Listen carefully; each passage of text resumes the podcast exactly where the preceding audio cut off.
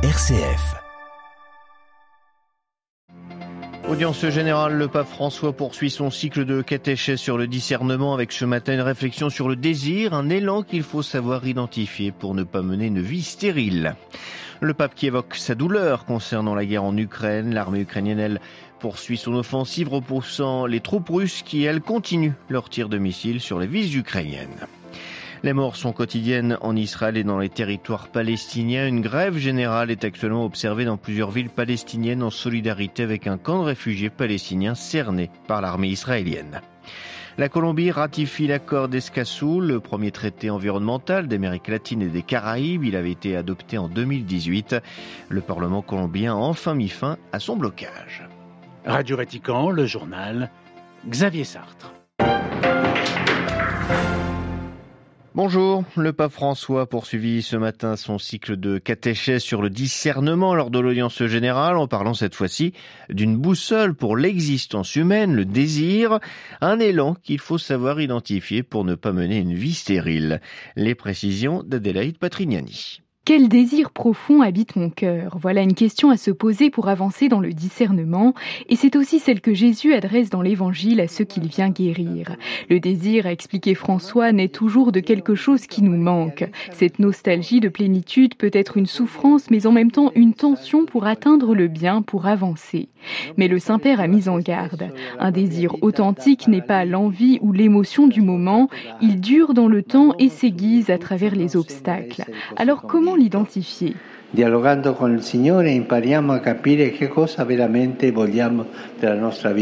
En dialoguant avec le Seigneur, nous apprenons à comprendre ce que nous voulons vraiment dans notre vie, a expliqué le pape, avant de dénoncer l'atrophie du désir emblématique de notre époque, malgré une liberté de choix maximale.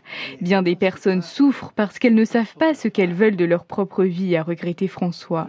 Pour éviter cette existence infructueuse, il faut donc se tourner vers le Seigneur, lui qui a mis dans notre cœur un désir profond, peut-être qu'il nous donnera la force de le concrétiser, à conclut François, et l'on goûtera alors à cette plénitude de vie. Adélaïde Patrignani.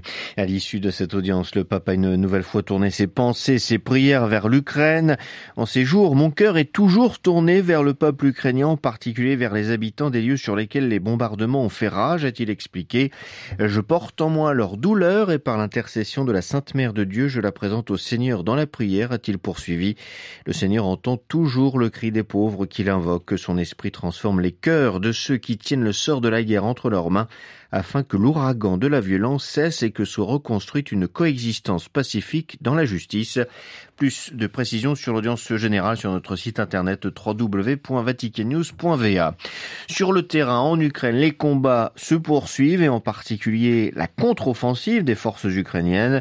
Kiev a annoncé ce matin la reprise de plusieurs localités des mains des Russes, malgré les bombardements quotidiens sur le territoire ukrainien. Olivier Bonnel. Oui, Xavier, les forces armées ukrainiennes qui ont annoncé la reprise de cinq localités dans la province de Kherson, dans le sud du pays, cette province rattachée à Moscou après le référendum d'annexion.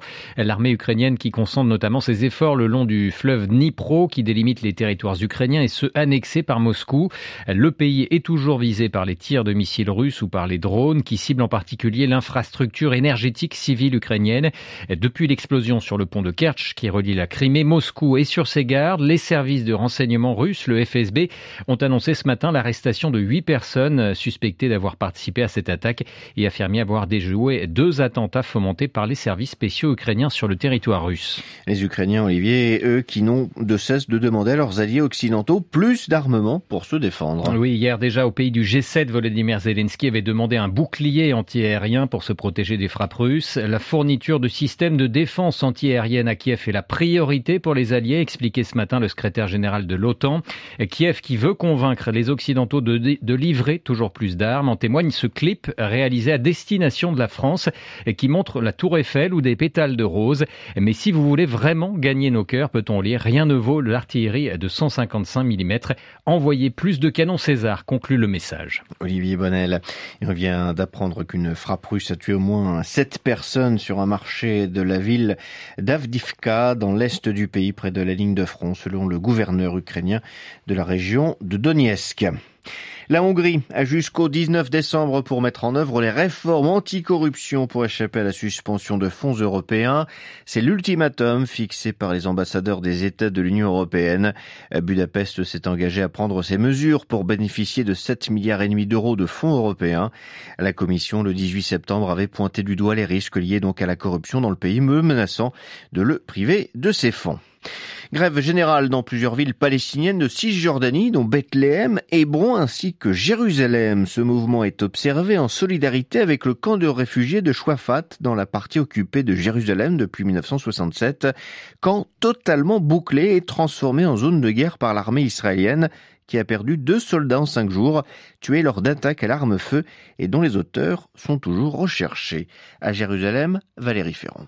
Depuis l'attaque de samedi soir qui a tué une soldate israélienne, des dizaines de milliers d'habitants du camp de réfugiés de Shaufat et du village d'Anata qui le jouxte sont totalement coupés du reste de Jérusalem et soumis à des incursions des forces d'occupation qui provoquent des affrontements et ont transformé ces quartiers en véritables zones de guerre. La région de Naplouse reste elle aussi soumise aux violences quotidiennes des colons et des soldats israéliens qui sont cibles régulièrement depuis des mois d'attaques à l'arme à feu par des groupes palestiniens, en particulier celui dit de la Fosse des Lions, qui a son fief dans la vieille ville de Naplouse. Après l'attaque qui a tué un de ses soldats hier, l'armée israélienne a fermé pratiquement tous les checkpoints autour de la ville. Cette escalade continuelle sur le terrain depuis des mois est amplifiée en cette période de fête juive par les entrées en force des extrémistes religieux sur l'esplanade des mosquées à Jérusalem et des célébrations au caveau des patriarches à Hébron, y compris dans la partie de la mosquée d'Ibrahim non convertie en synagogue après le massacre de 29 musulmans en 1994. Les colons y ont organisé des concerts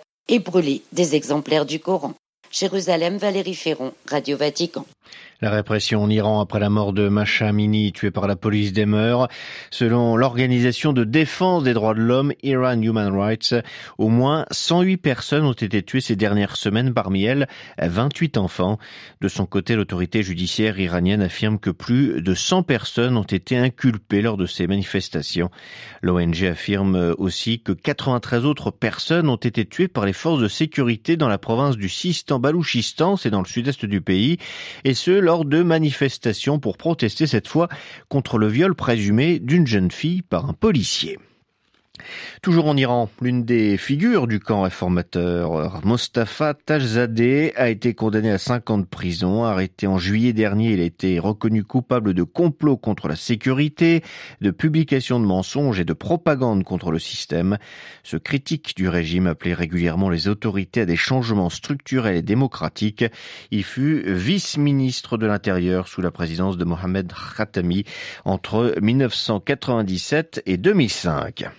La Colombie ratifie l'accord d'Escazú, le premier traité environnemental d'Amérique latine et des Caraïbes adopté en 2018.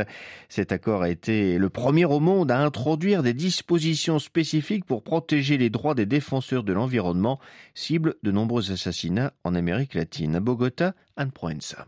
Toutes les ONG défendant l'environnement et les droits humains en Colombie se réjouissent après des années d'obstacles imposés par le parti de droite du Centre démocratique à la faveur du changement de gouvernement et de majorité du Congrès, le traité d'Escazú est donc enfin ratifié en Colombie.